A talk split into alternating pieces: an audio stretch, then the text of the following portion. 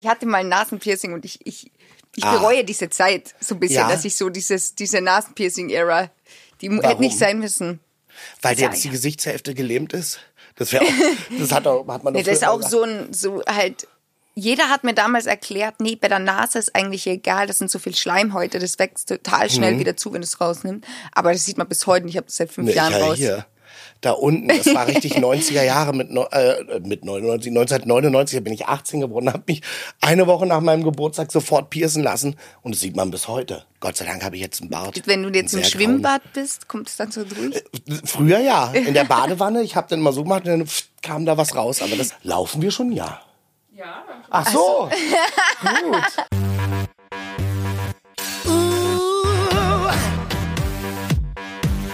My Fabulous Life. Ja, herzlich willkommen zu My Fabulous Life heute mit Esther Graf. Ja, wir haben, glaube ich, schon die Hälfte der Zeit weggeplappert. Wir haben schon die Hälfte der Zeit, was sehr, sehr gut ist, weil ich habe ja, ich mache ja den Podcast, weil ich gesagt habe, ich will draußen ist alles, die Welt anstrengend, krass, äh, abgefuckt und es nervt und so weiter und so fort. Und ich hatte irgendwie Lust, interessante Leute zu treffen und mich mit denen über ihre fabelhaften Momente im Leben zu unterhalten, die halt irgendwie ein bisschen empowernd sind oder so Wake-up-Calls oder wo man mal merkt, wow, das waren Momente, die waren so wegweisend. Ja. Die gehen so, die haben mir irgendwie was gegeben oder ja, und irgendwie habe ich Bock, das jetzt gerade zu sammeln in diesem Podcast und dachte, Esther Graf, Das freut mich. dich Mir- hätte ich gerne als Gast. Das ist schön, das ist mir eine richtige Ehre und du hast es ja auch sehr gemütlich eingerichtet. Ja, ne, das habe Ja. ich natürlich alles selber gemacht.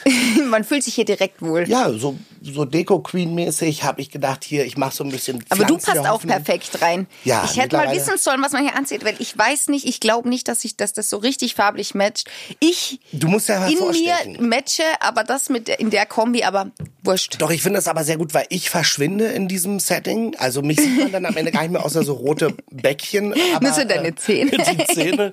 Aber so, das ist hier, ich bin komplett eins mittlerweile. Das ist ja auch schon, wir haben ein paar Folgen schon aufgenommen.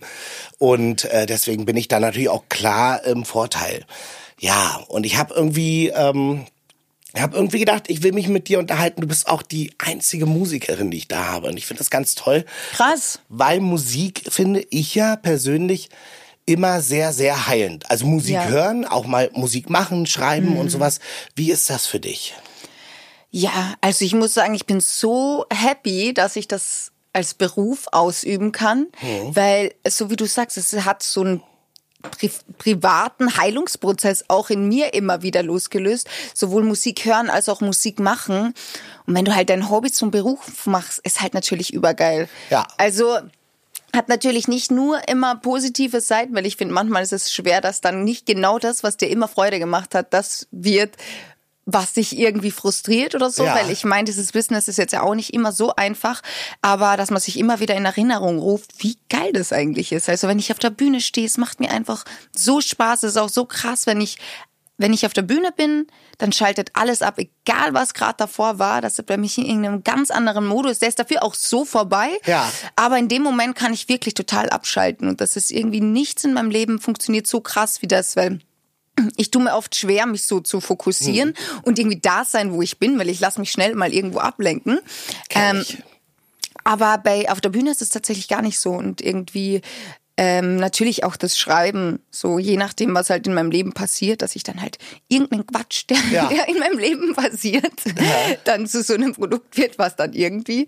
Ja, wie sieht die das Welt aus, wenn du schreibst? Schreibst du viel alleine oder schreibst du gerne im Team oder machst du zwischendurch immer Notizen? Ich bin zum Beispiel heute Morgen aufgewacht, dachte, ich habe so einen absurden Traum gehabt.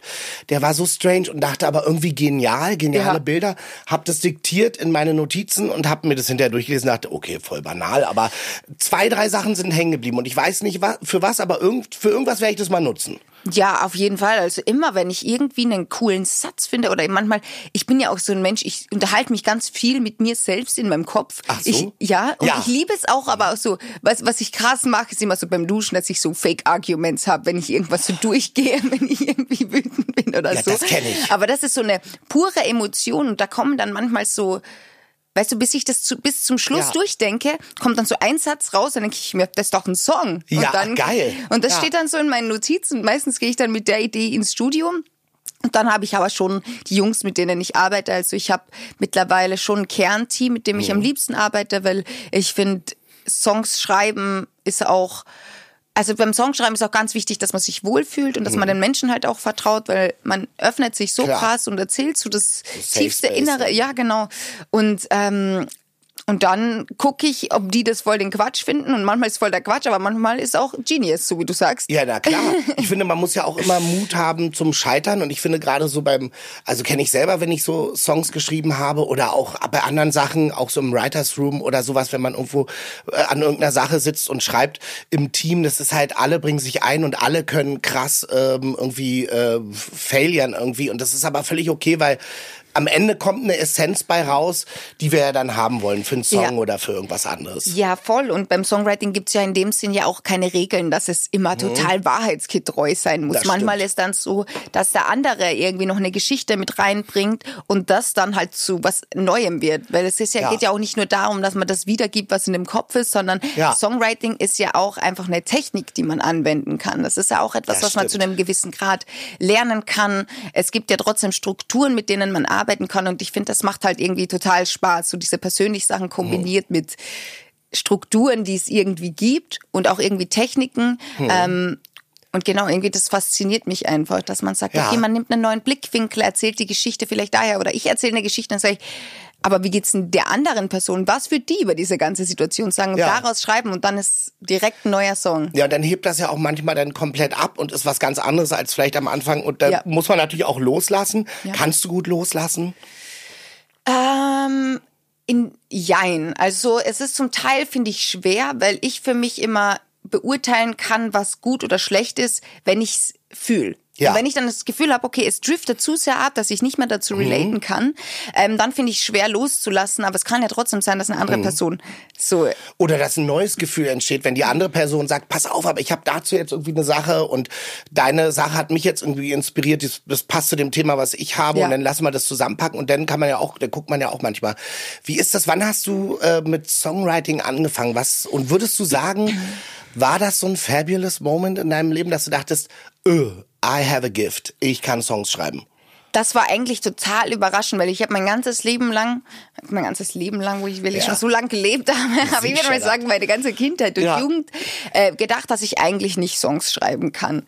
So, ich habe aber auch viel nur englische Mucke gehört und dann habe ich natürlich auch versucht, englische Songs zu schreiben, obwohl ich nicht mal irgendwas davon selbst verstanden Ja, habe. das ist aber gut. Ja. Ähm, und dann hat das tatsächlich ähm, eher erst angefangen, weil ich finde, es, so, es gibt so die ganzen MusikerInnen, die dann in Interviews sagen, ja, ich war die, die im Kinderzimmer schon die Songs geschrieben ja. hat. Digga, ich war so ein Kind, ich wollte einfach auf die Bühne. Ich war so, ich, will einfach, ich, ich wollte Ja. unbedingt immer eine Ja. Mhm. Performerin sein, ich wollte eine Entertainerin sein, ich wusste einfach, dass mir das liegt, auf der Bühne sein, aktiv sein. Ja. Leute mitreißen. Und ich war so bei jeder Schauspiel-AG, überall, wo man irgendwie mitmachen konnte, war ich so am Start. Aber dass ich so diese in mich gekehrte, ich, Ja. Ich drücke meine Gefühle aus. Das dachte ich immer so, das bin ich nicht. Aber ich finde, das ist eine ganz schlechte Angewohnheit, dass man sagt, das bin ich Ja, ja. und äh, das kann ich auch nicht ablegen. Und irgendwann hat das total ähm, geswitcht ab dem Zeitpunkt, wo ich eigentlich entschieden habe, du, ich meine das tot ernst mit der Musik. Ja. Ich kann irgendwie auch nichts anderes und Ja. ich will das machen. Und wenn ich das machen will, dann ist Songwriting ein Part davon. Ja, geil. Ähm, und dann habe ich so quasi so ein bisschen damit angefangen mit meinem Bruder gemeinsam. Und mein Bruder hat immer schon ähm, Songs geschrieben, von dem habe ich irgendwie voll viel gelernt, was also da habe ich auch das erste Mal verstanden, dass ein Song auch so verschiedene Teile hat, dass es einen Chorus gibt, es gibt einen Verse, es gibt einen Pre-Chorus und sowas.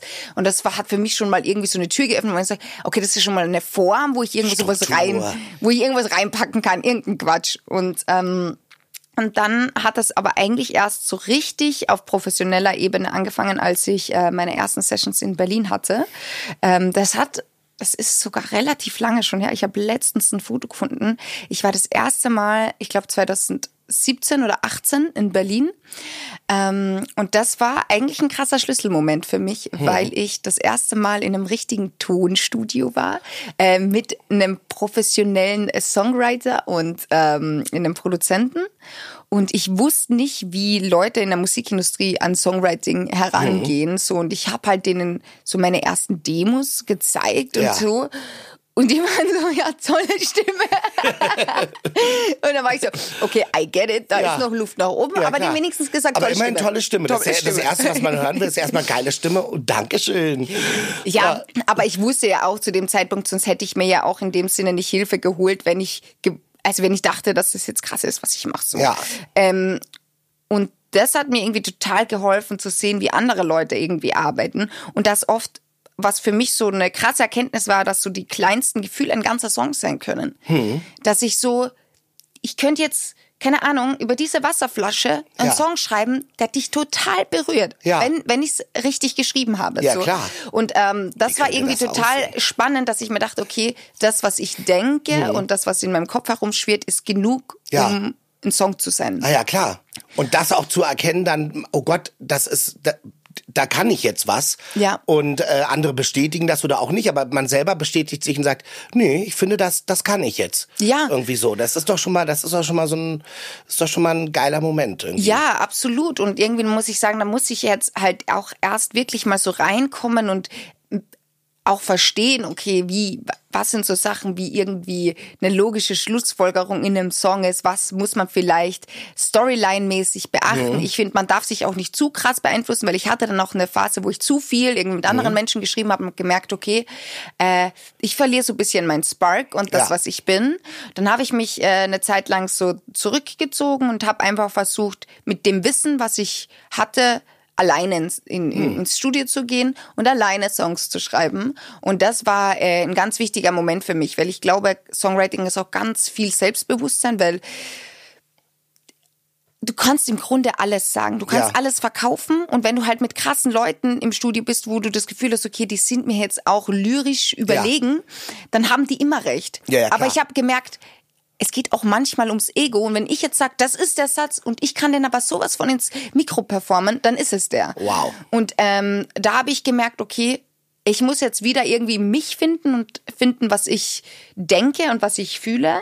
Ähm, und das hat auf jeden Fall so die Mischung irgendwie ergeben. Also ich bin total dankbar für die Zeit, wo mir ganz viele Leute viel beigebracht haben. Aber ab einem gewissen Punkt ist es auch einfach, um irgendwie stattfinden zu können, muss man ja auch wissen, okay, was bringt man mit, was vielleicht andere nicht haben. Ja. Oder es, äh, ich muss ja auch irgendwie meine Daseinsberechtigung haben, weil Ja, klar. wenn ich das schreibe, was andere schreiben, dann gibt's das schon, dann braucht mich niemand. Das ist ja So. dann auch dein Purpose und das ist vor allen Dingen, äh, ist es ja auch das, was dann die Leute hören wollen. Und wenn man dann das zurückbekommt, dann ist man natürlich auf einmal äh, super bestätigt und weiß irgendwie, ich bin jetzt auf dem richtigen Pfad. Da bist du ja auch wirklich in deinem Alter also schon richtig weit. Das finde ich richtig toll. Das finde ich zum Beispiel richtig empowernd, weil ich denke, alles, was du jetzt sagst, das sind so Sachen, wie gesagt, ich habe Musik immer so ein bisschen nebenbei gemacht. Also ich bin ein Mensch, der hat nicht so gerne Hobbys, aber, ähm, aber schon Interessen. Satz. Also ich hasse Hobbys. Aber ich, aber ich bin. Wie geil ist dieser Satz? Ist ich hasse so. Hobbys. Ich hasse das doch, Das ist Hobbys. ein Song, ich hasse Hobbys. Ich hasse Hobbys. Ich muss, ich sehe immer irgendwie einen Purpose und ich will immer was draus machen. Also immer Ja. kreativ etwas. Äh, also jetzt, ich könnte jetzt nicht irgendwie eine Volleyballgruppe. Ob, naja, nee, nee, könnte ich- nee, oder irgendwie so. Aber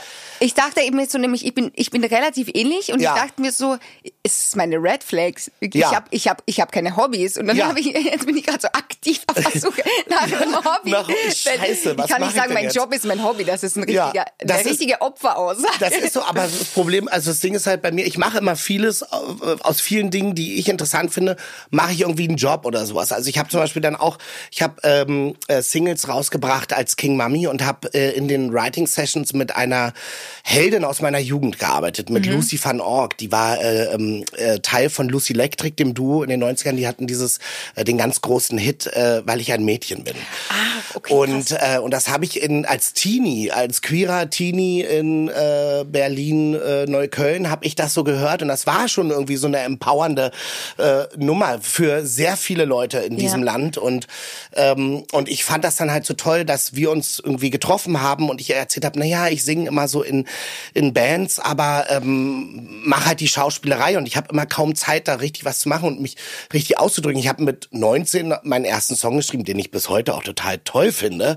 Das ist äh, aber voll schön. Das ist total schön, auch gar nicht cringe. Ich denke die ganze Zeit, wow, genailt. Jedes Gefühl, jede Bitterkeit, die da drin ist, alles ist so richtig, zwar mit der Attitude von jemandem, der 19 ist und ich war Spätentwickler, ich war ja. dann eher so wie ein 16-Jähriger, aber ähm, mit Lucy habe ich dann zusammen äh, so Songs geschrieben, habe gemerkt, also ich komme immer mit so Fetzen an und dann bringt die das plötzlich in so äh, in so ja in Lyrik und sowas. Dann habe ich gemerkt, das kann total toll sein, so im Team zu arbeiten und so und hat hat mich aber auch geschärft, wenn ich dann wirklich mal zu Hause saß und gesagt habe, ja, einer von diesen Träumen, die ich jetzt wieder hatte oder Ideen, die ich hatte oder beim irgendwie am Tage aufschreiben, was draus machen, einfach mal gucken, was daraus wird irgendwie so. Und deswegen finde ich alles, was du sagst, das sind so Sachen, die hatte ich dann, glaube ich, äh, mit, weiß ich nicht, aber wie gesagt, ich habe es auch ähm, bisher äh, so nebenbei gemacht, aber es waren so Erkenntnisse, die mhm. ich trotzdem immer hatte, weil ich mal alles ständig immer so reflektieren muss. Ja, also ich meine, das muss man ja auch als Artist irgendwie ganz viel machen. Also ich glaube, dass ich mich ja so viel mehr mhm. reflektieren muss als vielleicht andere ihr ganzes Leben, weil ich ja. meine, ich muss mich ja auch immer äh, in jedem Interview muss ich mich erklären, wer ich bin, was ich ja. mache und warum ich jetzt dann da ja, bin, wo ich bin und warum das ist, warum, was ich denke. So. Und dass ich dann mich so viel hinterfragen muss, aber was du vorhin gesagt hast, zwecks diesem Teamwork. Ich finde, das ist halt auch etwas, hm. ähm, was voll positiv ist für die Persönlichkeit und für die Psyche, auch lernen, in einem Team zu arbeiten. Ja. Dass es nicht immer nur darum geht, seinen Kopf durchzusetzen. Hm. Und das war etwas, was ich auch krass lernen habe müssen, dass ich nicht nur jetzt sage, okay, das, was ich sage, ist richtig und ich habe als Einzige ja. das richtige Gefühl, sondern äh, ich lieb's mittlerweile, voll in einem Team zu arbeiten, weil halt drei ja. oder vier funktionierende Gehirne funktionieren besser als nur eins. Ist auch so. Und dann hat man immer so Spiegel um sich herum. Das ist ja auch toll. Man spiegelt die anderen. Dann kommen immer ganz tolle. Ich bin ein Riesenfan von Teamwork. Also ich finde das immer ganz toll. Und ähm, wie ist das, wenn du jetzt live auftrittst? Weil ich habe jetzt äh, viele Clips gesehen. Du gehst ja so richtig krass ab. Was ich ja liebe. Also du gehst auf die Bühne und das, was du vorhin gesagt hast, du schaltest ab. So, das ist dann halt so, da denkst du auch wahrscheinlich gar nicht drüber nach. Da wird gar nicht mehr reflektiert oder irgendwas, sondern mhm. rausgehen, bam, du bist ja. jetzt in dem Moment. Ja, ich, was ich halt beim Live-Spielen einfach liebe, dass ich meinen Arbeitsauftrag ganz klar verstehe. Ja. Ich muss jetzt die Leute catchen und die yeah. sollen da jetzt Party machen. Ja. So, das, das Ungewisse beim Songwriting ist, so, es kann sein, ich gehe heute ins Studio und das entsteht der beste Song jemals. Es kann aber auch sein, dass gar nichts entsteht. Ja. Das finde ich jetzt manchmal stressig. Äh, und beim Live-Spielen liebe ich das, dass ich da halt einfach hochgehe und ich, ich weiß einfach, dass ich das kann. Ja. Oder ich habe das geübt und ich weiß, äh, wie das funktioniert. Geübt?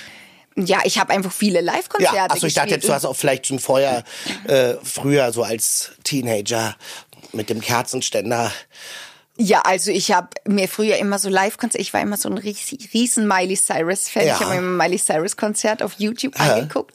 Nee, ich, das hat mich schon eigentlich immer so beeindruckt. Nee, was ich am, am Live-Spielen ja. am allermeisten liebe, ist, dass du die Leute vor dir hast, die deine Mucke hören. Ja. Und das ist doch das Tollste, was man erleben kann, weil ich finde, es ist immer schön, wenn man irgendwie tolle Zahlen sieht und so, aber das ist auch irgendwie so total was Trockenes. Und wenn ja. du wirklich die Menschen siehst und siehst, dass es wirklich was in die den auslöst, für mich ist das größte Kompliment der Welt, wenn ich einen Song singen und das schauen sich im Publikum zwei Personen an und ja. singen so eine gewisse Zeile sich gegenseitig zu. Und dann weiß ich einfach, die haben dazu eine Story. Geil. Die, und wenn ich nur den Song für ja. diesen Moment geschrieben habe, ich liebe es. Ja, oder? Das, das ist wirklich fabulous. Das ja. sind ja wirklich fabulous Moments. Also das ist ja hier äh, besser kann, kann ich ja gar nicht kriegen. Weil das ist, äh, ja, kann ich mir vorstellen. Du stehst davon, sie singen zurück und, und ja, wahrscheinlich auch irgendwelche Nachrichten, die du bekommst von Leuten, die sagen, danke, das, was du über deine Exes geschrieben hast, habe ich zum Beispiel gedacht. Und gesagt, das hätte eins zu eins, da kann ich äh, äh, äh, Haken drunter setzen. Äh, ja. Ja, und was man natürlich ja auch Ohne nicht. Zu viel aber ja, doch. da, da, will ich dann später noch ein bisschen mehr wissen. Ich weiß nicht, wie viel du vor der Kamera verraten darfst. ähm, nee, aber was man natürlich auch sagen muss, es, es ist natürlich irgendwie auch ein gefährliches Gefühl, muss man sagen, wenn mhm. man auf der Bühne steht. Es ist so total unnatürlich, ja. dass da jetzt zum Teil tausende Leute stehen und dir zujubeln. Natürlich findet man das geil. Ja, so, das ja, ja, Wäre ich dumm, wenn ich das nicht geil finden. So. Aber ich, es ist immer total wichtig, das einzuordnen, dass die, dass das jetzt nicht darum geht, dass ich jetzt da so geil bin, sondern mhm. dass diese Emotion, mit der die connect geil ist. Und Ja, das nicht, klar. weil ich finde, das ist ja auch so, das ist ja ziemlich narzisstisch, auch wenn man sagt, das ist ja so geil, wenn wir da jetzt Ja. so viele Menschen wenn sie, einfach, zujubeln. wenn sie dir so krass zujubeln und du sitzt die ganze Zeit da, danke. Ich weiß, ich weiß, aber irgendwann ist auch dieses Danke nicht mehr genug, dann muss es nur noch sein, und dann wird es irgendwann so eine Sucht und man sagt sich, okay, wie, warte mal, heute haben sie leiser gejubelt als Ja. sonst, das geht gar nicht. Ja, ja, und dass man da halt irgendwie nicht so Kommt man reinfällt in und die das nächst- nächste Phase des Ja. KünstlerInnen-Daseins. Da muss man wieder reflektieren neu und sagen, hey, ich muss jetzt wieder runterkommen.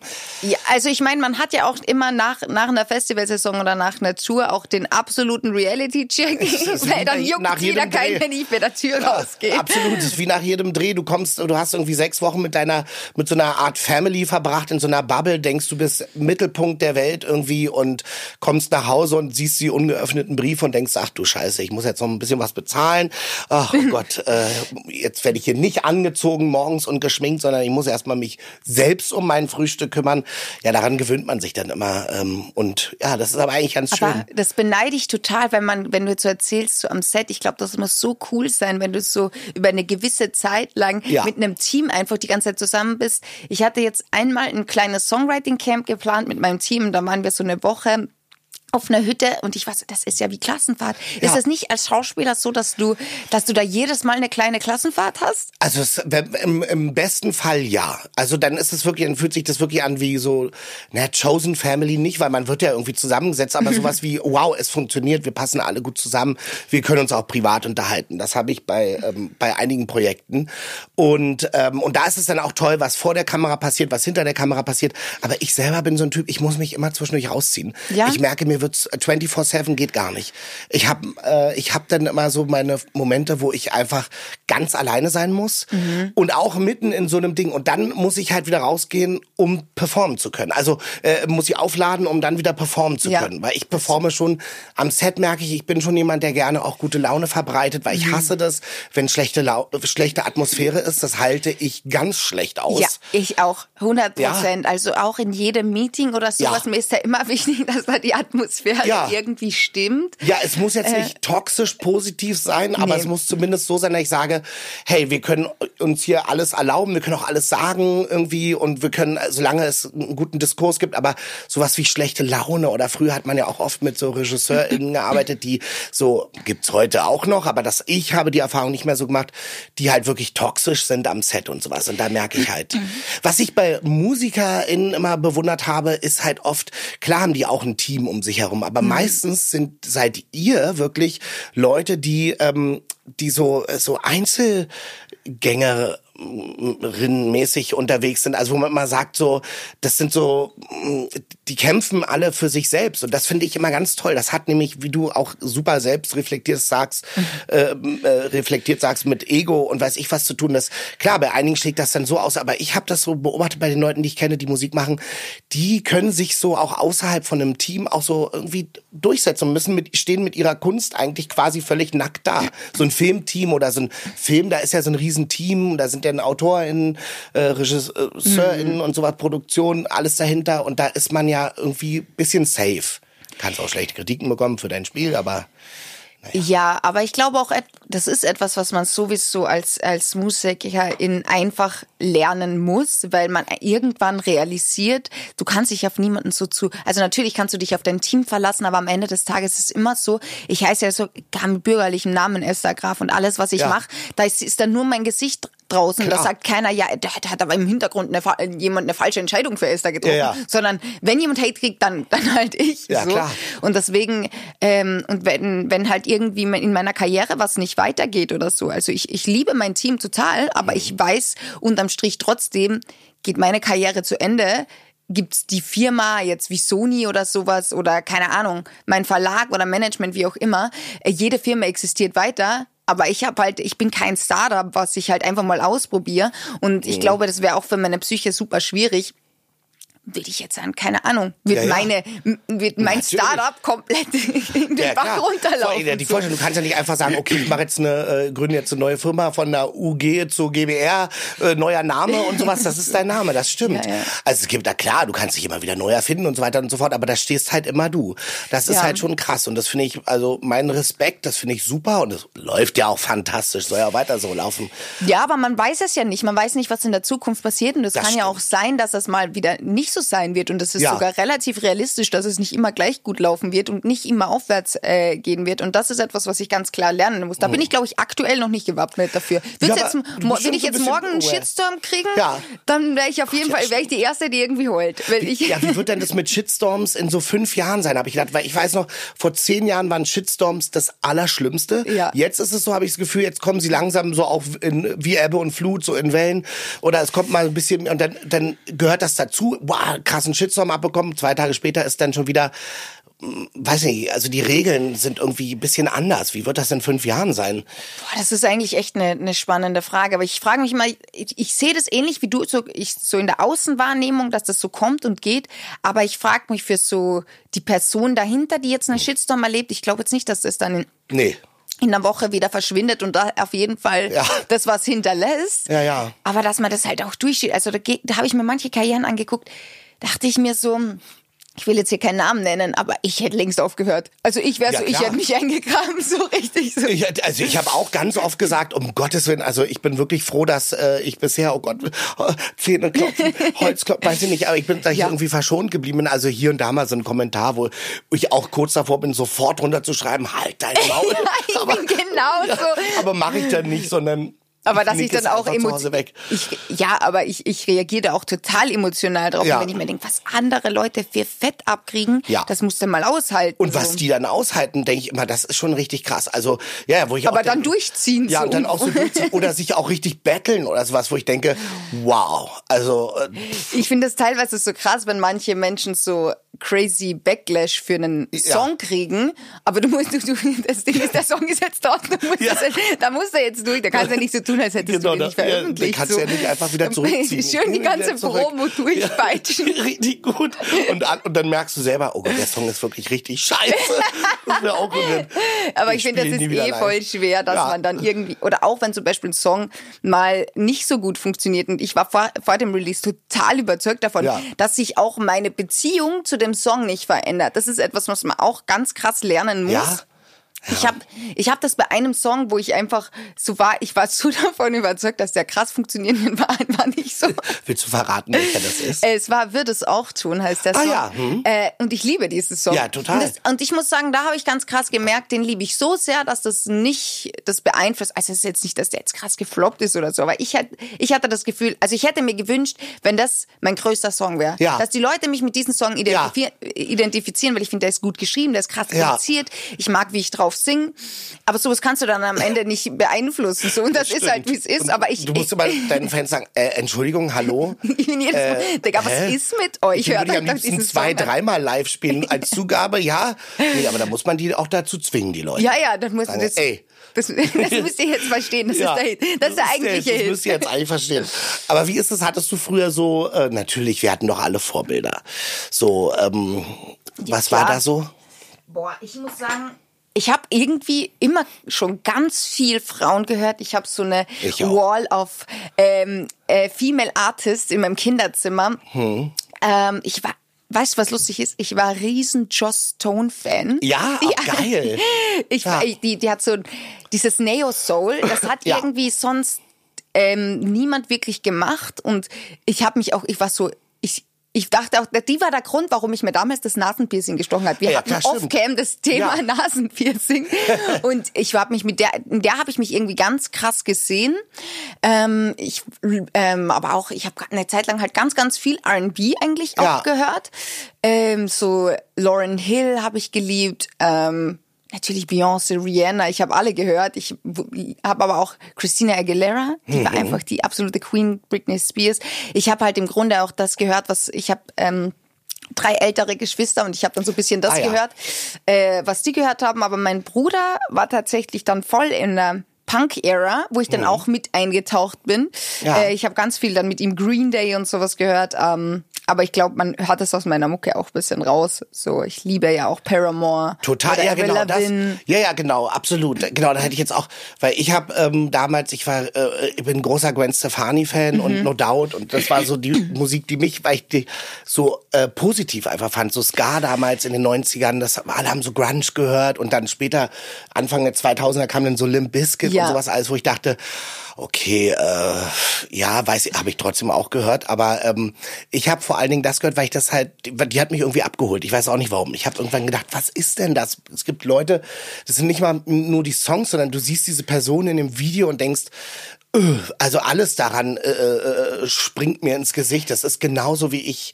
Ich finde es auch zum Teil so absurd, was so Songs auch als Kind in mir ausgelöst haben, obwohl ich ganz offensichtlich nichts verstanden ja. habe. Ja, ja. Ich, ich, damals war einer meiner Lieblingssongs war von not, äh, von Britney Spears, I'm not a girl, I'm not yet a woman. Ja. Ich habe kein Wort verstanden, aber ich habe diese Emotion ja, klar. so verstanden. Total. Ich war einfach so, ja, das Oder? ist wirklich so. Aber das ist ja die Power von Musik. Das ist ja, ja äh, auch Gesang ist ja irgendwie das älteste, die älteste Art der Kommunikation. Habe ich irgendwie. Ich mache jetzt hier so super auf super schlau, aber ich habe das irgendwo mal gelesen. Das hat mir auch irgendjemand gesagt.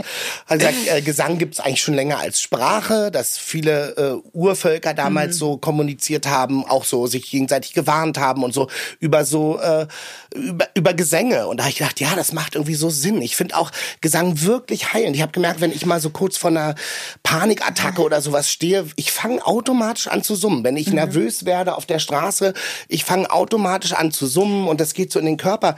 Und Musik versteht man einfach, das ist so. Das ist, wie du sagst, ich hatte mhm. damals als Kind so einen Song, das erzählen meine Eltern immer, da saß ich auf dem Rücksitz, hab, war ganz lange ruhig und dann kam aber der Song irgendwie und dann, ich weiß gar nicht, dieses Schei, Schei, also 80er Jahre, also und ich habe da kein Wort verstanden oder Voyage, Voyage, ich habe da immer mitgesungen, ich spreche bis heute kein Französisch, Voyage, Voyage, da, da, da, da und denke auch die ganze Zeit, ja, ja das ist aber was, ich weiß bis heute, ne, da geht's um Urlaub, ja, Urlaub ist schön, aber so was, das, was mich emotional gecatcht hat, ist halt irgendwie ich weiß nicht, das sind dann Melodien, das sind Stimmen. Ich bin großer Fan von Stimmen immer und so, das finde ich wirklich, ja. ja.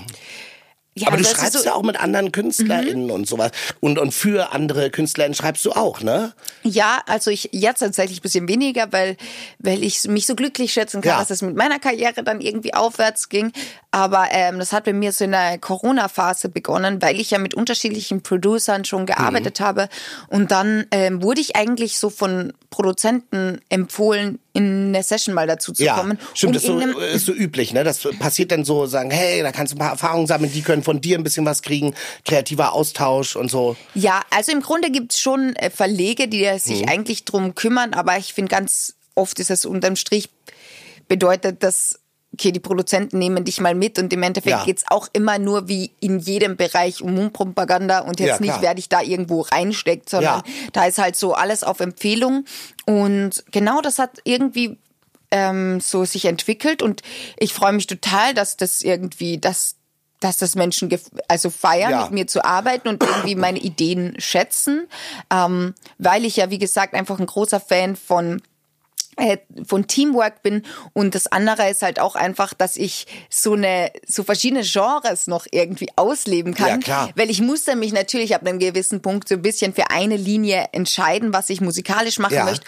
und so habe ich auch irgendwie die Möglichkeit so aus meinem Kosmos rauszukommen, ähm, aber trotzdem nicht aus der Übung mit dem Songwriting kommen, weil ich, das ist etwas, was ich schon krass spüre, wenn ich lange nicht im Studio mhm. bin, dass ich so ein bisschen eingerostet bin. Ja. Und so verliere ich das dadurch nicht, weil ich glaube einfach, je mehr man schreibt, desto kreativer wird man. Und das ist, glaube ich, das, ein Gedanke, ja. äh, der einen total hilft, weil ich glaube, mhm. man, man denkt manchmal, wenn man zu viel schreibt und arbeitet, dann, dann hat man, also kann auch sein, dass es irgendwann kommt, dass man so eine Schreibblockade kriegt. Aber ich habe die Erfahrung gemacht, wenn man viel macht, kommt auch viel zurück. Mhm. Und ich glaube, dass das Wichtige ist, halt sich nicht zu versteifen in eine Richtung. Das hat mir halt total geholfen, hat mir neue, neue Türen geöffnet, auch irgendwie von anderen Leuten wieder was zu lernen, vor allem von anderen Artists. Also mhm. Also ich habe von ganz viel anderen Künstlerinnen noch ganz viele Gesangstechniken und so auch gelernt und so oder gecheckt, okay, krass, wie viel auch die Performance ja. ausmacht. So und das habe ich auch für mich irgendwie mitgenommen. Ähm, und ja, da, da schätze ich mich total glücklich, dass ich irgendwie, dass das so ein Standbein ist, was ich mir auch noch mit aufgebaut habe. Ja. Und sobald ich wieder ein bisschen mehr Zeit habe, möchte ich das auf jeden Fall weiterhin vertiefen und Ja. weiterhin einfach machen. Also da sehe ich mich auch, das sehe ich mich wirklich mein ganzes Leben lang machen. Ja. So. Ja, das aber ja, stimmt. Das ist, das haben, äh, habe ich jetzt von von äh, einigen MusikerInnen auch gehört, die gesagt haben, das finde ich halt so toll. Also was du auch sagst, man ist immer auch neu inspiriert, man ist von Musik umgeben, man ist mit Leuten äh, irgendwie zusammen, die einen ganz anderen äh, Weg haben, aber es kommt am Ende doch irgendwie was zurück, was man, also im besten Fall nicht immer. Wahrscheinlich sitzt man auch manchmal da und denkt sich, naja gut, wir schreiben jetzt mal und dann gehe ich nach Hause und mache was ganz anderes oder so. Ja, und das, weißt du, das Ding ist auch, es kann auch sein, dass man oft phasenweise lang arbeitet und dann kommt nichts zurück oder es kommt kein Song raus. Und das ist ja auch irgendwo frustrierend. Und ich glaube, äh, ich würde lügen, wenn ich sagen würde, ich lebe nicht auch irgendwo von Bestätigung drin. Ja, ja, ist man klar. jetzt wieder bei diesem Konzertthema. Naja, auch Es beim Entertainer-Ding. Ja, es ist halt total wichtig, dass man ab einem gewissen Punkt so dieses, was mich motiviert, ist in irgendeiner Form Feedback und Belohnung Ja. auch. Wenn ich jetzt merke, okay, ich mache was und da kommt was Positives zurück, dann habe ich noch mehr Energie. Und ich glaube, dann kann, dann bin Ja. ich in der Lage, das Unmögliche zu erreichen, wenn ich merke, okay, irgendwie connected ist. Und ich verstehe, wenn Leute irgendwie phasenweise Gas geben, das kommt nicht zurück, das ist auch frustrierend. Ja. Und das wirkt sich dann, glaube ich, langfristig auch auf die Arbeit aus. Was da die Lösung ist, kann ich jetzt nicht genau sagen, aber ich glaube, es wird immer, dann muss man vielleicht was anderes ausprobieren, weil jeder kann was. Mhm. Aber Es ich finde es total, also ich finde es nämlich auch so, weil, also je mehr man dann zurückbekommt, das, also das sind für mich immer so fabulous Moments, wo ich dann merke, ah, äh, ich mache auch immer so viele Sachen und dann kommen plötzlich Leute, sagen, aber das zum Beispiel, das war, das fand ich total toll oder, oder die Rolle oder, oder den Film oder, oder den Song, äh, ähm, irgendwie, Mhm. äh, ähm, das fand ich jetzt total toll und dann merkt man, ja, das sind doch, das sind doch die Momente, die man manchmal im ersten Moment übersieht, weil man einfach so, man macht halt weiter, man Ja. ist kreativ, hier noch was, da noch was, ist da so voll im Ding drin, drin. Und dann kommt plötzlich jemand und sagt, warte mal ganz kurz, das fand ich aber total toll. Oder der Song hat mir das Mhm. und das gegeben, mir hat mal einer geschrieben, ähm, da habe ich einen Song, das war wirklich, das glaube habe ich schon mal erzählt im Notfall schneiden wir das heraus, aber da, das war ein ganz egoistischer Song, My Time heißt der, da singe ich darüber, dass ich ein Spätzünder bin und meine Zeit wird noch kommen. Und so ganz so, ja, so eigentlich für mich so aus egoistischen Gründen dachte, wow, irgendwie witzig. Dann haben wir den rausgebracht und plötzlich schreibt mir halt, äh, äh, ja, eine junge Person, 18 Jahre, irgendwie aus Norddeutschland, der Song hat mir durch mein Coming Out geholfen. Und ich so, äh, und ich bin jetzt out schön. und proud und sowas. Und das war, und ich höre den Song immer noch jeden Tag. Und ich denke mal, oh Gott, ich selber Ja. kann den nicht mehr hören.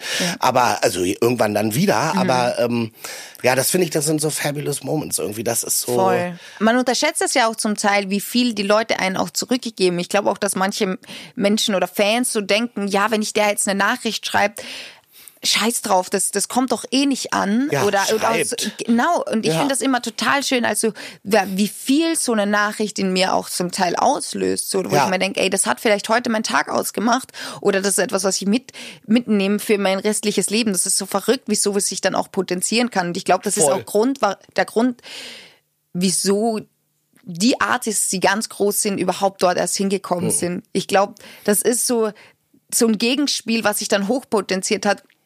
Dass man, dass man halt dann noch krasser an sich geglaubt Ja. hat. Wenn du dann Feedback kriegst und diese Leute sagen, ja klar kannst du das, dann, Ja. dann gibst du wieder was zurück und dann sagen die auch gut. Total. Und dann, Und das so Ego und narzisstische Züge, die wir alle haben, die wir nach vorne gehen und uns präsentieren.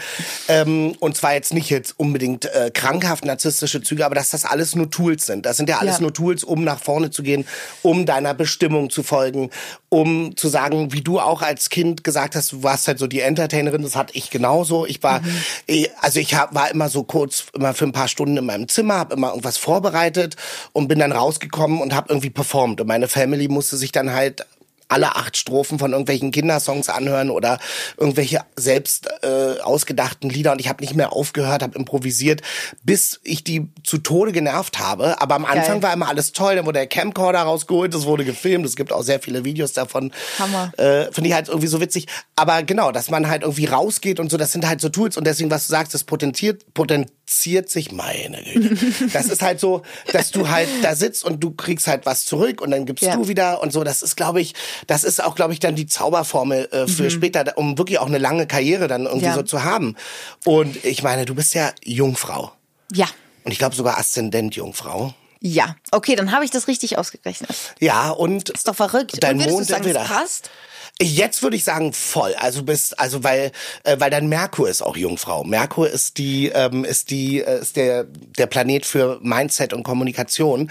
Das bedeutet auch einen analytischen Verstand, einen scharfen Verstand, sehr sehr viele Details erkennen und auch die Schönheit in den Details entdecken Mhm. und äh, ja und das ist glaube ich äh, gerade auch beim ist trotz ist sehr kreativ. Also es ist nicht so trocken, weil Leute sagen, äh, denken immer Jungfrau bedeutet dann automatisch auch sowas ja so Zahlen, Fakten, alles sammeln und so. Ja. Das gehört alles dazu, aber es ergibt sich so ein ätherisches, so ein Gemisch an, ähm, an, an so Schönheit, aber auch wirklich Genauigkeit und auch ein gewisses Judgment, also gegenüber der Menschheit, dass man auch da sitzt und denkt sich so, äh, da, also ähm, Da. ja, was war das denn?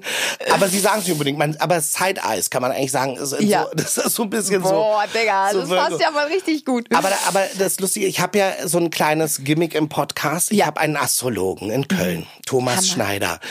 Und der ist, ähm, der macht das seit vielen, vielen Jahrzehnten. Ich glaube, ich sage jedes Mal eine andere Zahl, 30, 40 Jahre. Seit 140 Jahren, also der ist 170 Jahre alt. Der wohnt in einem kleinen ehemaligen Kloster in Köln. Nein, warum auch immer. Und ich habe ihn mal gebeten, anhand deiner Geburtsdaten ähm, mir mal was Kleines zu sagen. Und ich bin aufgeregt. ja, ich, Aber da muss ich ganz kurz Ja. was dazu sagen. Es ist voll verrückt, weil ich war in meinem Leben nie irgendwie interessiert an Astrologie, beziehungsweise habe ich das so schnell abgetan, weil ich einfach in meiner Jugend also ich, ich habe da, damals halt gegoogelt, okay, was bedeutet Jungfrau? Und ich habe mich null damit identifizieren können, weil ich war, ich war nicht gut in der Schule. Ja. Ich war irgendwie nicht fokussiert. Ich habe all das, was da stand, ich super unordentlich. Ähm, aber mittlerweile mit den groben Dingen, die man halt über Jungfrauen sagt, das hat sich total geswitcht, weil ich merke, jetzt mache ich das, was ich machen will und woran, Ja. woran ich glaube und dass ich auf einmal diese Seiten, die ich damals gesehen habe, plötzlich so sich herauskristallisieren und man denkt so, leg, also leg jetzt die Fakten mal einem Ja. alten Lehrer, einer alten Lehrerin hin, die wird Ja. sagen, nee, überhaupt nicht, aber jetzt, ich, ich sehe das Ha? total, aber Hast das ist du mal voll, alte LehrerInnen getroffen und die, oder sagen die, wow, wir sind stolz auf dich, das hätten wir nie gedacht? Ähm, so meine alte Musiklehrerin, die supportet mich total. Also die, die schreibt mir auch regelmäßig und die hat auch immer krass an mich geglaubt und ich wusste auch so dieses Musikding ist das, was mir total Spaß macht, aber es hat mir so in also äh, Deutschunterricht, Matheunterricht, es ist mir total schwer gefallen, so diese, dieses Fokussiertsein, Prioritäten setzen anzuwenden. Mhm. Aber mittlerweile finde ich, es ist halt ganz was anderes, weil ich halt selber weiß, was mir wichtig ist. Und damals wusste ich das Ja. noch nicht so recht oder ich, ich wollte mich auch nicht dafür interessieren. Und deswegen kann ich auch einfach nur jeden Menschen so krass ans Herz legen, seinen Traum nachzugehen, weil du dann auf einmal Seiten an dir erkennst, die du davor nie hattest. So. Ja. Und ich, das hat auch einfach damit kam eigentlich auch mein Selbstbewusstsein. Das ist voll verrückt, wie ich auch irgendwie dann erst erkannt habe, so richtig, wer ich als Mensch sein kann Hm. und wer ich bin. Weil damals ey, in der Schule hat gefühlt jeder denselben Charakter. Ja, man, natürlich. man wird so in den Man Topf versucht geworfen. sich anzupassen. Ja, ja, man will halt irgendwie einfach dazugehören. Dann gibt's Ja. halt die verschiedenen Gruppen. Dann bin ich so, ja, okay, hier passe ich so am ehesten hin und dann forme ich mich so hin und dann habe ich auf einmal all dieselben Hobbys wie die anderen. Das interessiert mich gar Ja. nicht. Okay, Ja, ja. sorry, ich wollte dich gar Ja, aber nicht das ist lustig. Ich glaube, das könnte sogar passen zu dem, was du gerade gesagt hast. Wenn Oh ich mich Gott, nicht ich ganz. richtig, schau, ich bin richtig shaky. Ah, der Nein. sagt sicher vielleicht irgendwas Schlimmes. Spaß. Nein, der sagt, ich, der hat aber auch die Aufgabe, also er soll nichts Schlimmes oder sowas. Das ist ja hier ein positiver Podcast. Wir reden hier nur über die schönen Dinge im Leben. Ich muss gucken, dass er spielt dann immer auf doppelter Geschwindigkeit ab. Aber hier jetzt vielleicht nicht. Warte mal. Doch eh jetzt? einmal, oder? Ja. Hallo, du wunderbares Menschenkind. Hier ein paar fabulous Life Moments für dich, gedeutet nach dem Stand der Gestirne zum Zeitpunkt deiner Geburt. Ja, das Erste, was man in deinem Horoskop erkennen kann, du bist ein Mensch mit wirklich tausend Antennen. Deine Wahrnehmung, deine Beobachtungsgabe und dein Einfühlungsvermögen sind besonders ausgeprägt. Oft bist du diejenige, die die ersten Signale für neue Entwicklungen in deiner Umgebung wahrnimmt und darauf reagiert. Und meistens tust du das auf kreative Weise.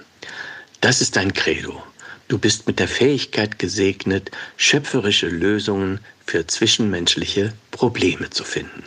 Hör einfach niemals damit auf. Würdest du da bis jetzt schon mal sagen? Ja. Ja. Was hat er auch für eine angenehme Stimme? Ich Ja, will, ne? Man fühlt sich umarmt. Ich könnte Ja. mich in ihn reinlegen. Es ist Oder? so angenehm. Ja, der macht das, äh, es- wir sind da noch nicht. Ja, ich muss mich zusammenreißen, dass Ja. ich jetzt hier nicht gleich anfange. zu- Hat schon mal jemand geweint? Weil sonst kann es sein, dass es heute zum ersten Mal Es war passiert. kurz davor. Okay, oh Gott. Ja, zu deinem Lebensfilm zwischen 14 und 15 Jahren hattest du einen ersten Schlüsselmoment in deinem Leben. Dein kreatives Talent konnte sich entscheidend entwickeln. Weil, ganz, stimmt das? Also wenn ich so darüber nachdenke, schon voll krass. Das war ähm, zu circa der Zeitpunkt, wo ich ja in die Oberstufe ähm, dann ja auch gekommen bin. Und da habe ich mich, da, da bin ich äh, das erste Mal ausgezogen und bin ähm, bin an ein Musikinternat und habe mich dort eigentlich bewusst dafür entschieden, Musik machen zu wollen. Ich habe damals gegoogelt, welche Schule ich denn besuchen könnte. Ähm, und habe die einzig wahre Musikschule, die es in Österreich gibt, gefunden und habe mich dort dann schon entschieden, das machen zu wollen und auch halt diesen Weg eingeschlagen, ähm, in ein Internat zu gehen, weil ich meinem Traum nachgehen wollte. Deswegen ich finde es richtig krass gerade. Und war das so, das war ja alles deine eigene Entscheidung. Deine Eltern haben gesagt, mach Kind oder? Ja, also die haben sich das natürlich angeguckt, so, aber die Schule und so habe ich alles selbst gefunden. Also ich habe das schon ganz äh, eigeninitiativ, habe ich mich hingesetzt und gegoogelt und so. Ich entscheide mich jetzt. Ich möchte jetzt wissen, was ich machen kann und was für Möglichkeiten es gibt, weil ähm, ich ich kam halt auch, ich komme ja auch aus einem sehr kleinen Ort und bedeutet halt im Umkehrschluss auch, es gibt nicht ganz so viel. Ähm, Bildungsangebot und ich wollte halt irgendwie noch was musikspezifischeres machen und meine Eltern haben da sofort zugestimmt, als sie gesehen haben, das ist etwas, was mir gefallen könnte. Ja. Ähm, und die haben mich da mega unterstützt. Deswegen, ich finde es richtig krass, als er Ja. das gerade sagt. Das war auf jeden Fall ein großer Schlüsselmoment. Ja, sehr gut. Dann schauen wir mal, äh, was er weiter sagt. Ja, dann mit 22 Jahren eine Phase der herausfordernden Selbstbehauptung und bald darauf folgte ein Milieuwechsel. Ja. Krass. Ich würde jetzt, also, da muss ich jetzt ein bisschen herumrechnen, aber ich würde sagen, ähm, mit 22, ich bin jetzt dann 25 und ja, mit 22 kam, da war ich in der Ära, wo ich viele Gespräche mit verschiedenen Plattenfirmen Ja. hatte. Und das war super schwierig für mich, weil ich gemerkt habe, okay, dieser, dadurch, dass ich jemand bin, der viel mit Feedback arbeiten kann, ähm, hat das aber auch bedeutet, dass ich mich dann bisschen zu krass beeinflussen hab lassen oder mich verunsichern hab lassen in den verschiedensten Gesprächen. Ich war bei einem Label, die vielleicht mehr auf Hip-Hop ausgelegt waren. Die waren so, ey Esther, wir mögen das, was du machst, aber du müsstest eigentlich mehr Hip-Hop sein. Dann warst du bei einem Label, die viel mehr Pop ausgerichtet waren. Ja, wir müssen das aber noch bisschen mehr in die Richtung machen. Äh, und das war super schwierig für mich, so auf mein Bauchgefühl zu hören und merken, okay, was ist jetzt für mich wirklich die richtige Entscheidung? Weil es ist ja auch nicht eine kleine Entscheidung, sondern man macht ja in der Regel mindestens ein Albumdeal und das ist ja eine Entscheidung für die nächsten paar Jahre. Und das war für mich voll schwierig, jetzt zu sagen, okay, ich muss jetzt das erste Mal eine ganz große Entscheidung treffen, die meine ganze Zukunft beeinflussen wird. was krass ist. Und vor allem, Ja. dass du es auch in dem Moment schon so benennen kannst. Viele Leute würden ja auch einfach sagen, äh, okay, ich mach das jetzt mal oder ich mache jetzt einfach das, was dann, dann passe ich mich da vielleicht besser an oder so. Aber nee, das ist ja schon ist ja schon ein richtig krasses Zeichen von dir. Crazy. Guck mal was. Ich spule mal wieder ein Stück zurück, weil der glaube ich mitten im Satz gerade war. Und bald darauf folgte ein Milieuwechsel, der vielversprechende Chancen mit sich brachte, auch wenn er mit Anpassungsschwierigkeiten verbunden war. Überhaupt, wenn man dir etwas für die Zukunft raten will, dann vor allem geh deinen Lebensweg so unangepasst wie möglich weiter. Oder, um es mit Udo Lindenberg zu sagen, mach dein Ding, egal was die anderen labern. Oh Gott, wie süß. Ja. Ach, wie schön, Weißt ey. du denn, wer Udo Lindenberg ist? Er immer dann so. Nein. Seit Komet weiß ich Ja. Voll gut. Äh, ja. Nee, also vielen Dank für diese tolle Lesung. Das ist Ja. richtig, richtig schön und voll krass, irgendwie das so nochmal gehört zu bekommen. Ähm, Also ich finde, das bestätigt auch einfach den Eindruck, den ich von dir habe, weil du ja wirklich, ähm, das ist, das ist wirklich so ein Phänomen. Du, du hast für mich halt einfach irgendwie eine Peilung, also äh, einen Plan und das, man hört so gerne zu bei dem, was du äh, sagst und machst, weil du bist schon äh, irgendwie in deinem Purpose irgendwie so drin. Und das finde ich halt super. Und da kommen ja dann immer noch neue, das heißt noch längst nicht, dass man am Ende ist es halt im Künstler sein ja sowieso nicht. Du bist ja da, wirst dich immer wieder neu erfinden ja. müssen und neu inspiriert, äh, inspirieren müssen und und sowas. Das ist äh, das ist natürlich klar. Aber was er halt auch sagt, halt auch den geh deinen unangepassten Weg. Das ist klar, weil dein dein Style ist ja auch wirklich. Das ist ja dann am Ende auch das, was bei rauskommt, was die Fans dann lieben, sagen, wow, da ist so, das ist Pop, das ist Rock, da ist bis, da sind Hip Hop Influences mhm. irgendwie so. Das, da ist ja alles irgendwie so ja. mit drin. Das ist ja das, was du als Künstlerin ähm, neu kreierst. So, Wie das schön. ist ja das Schöne.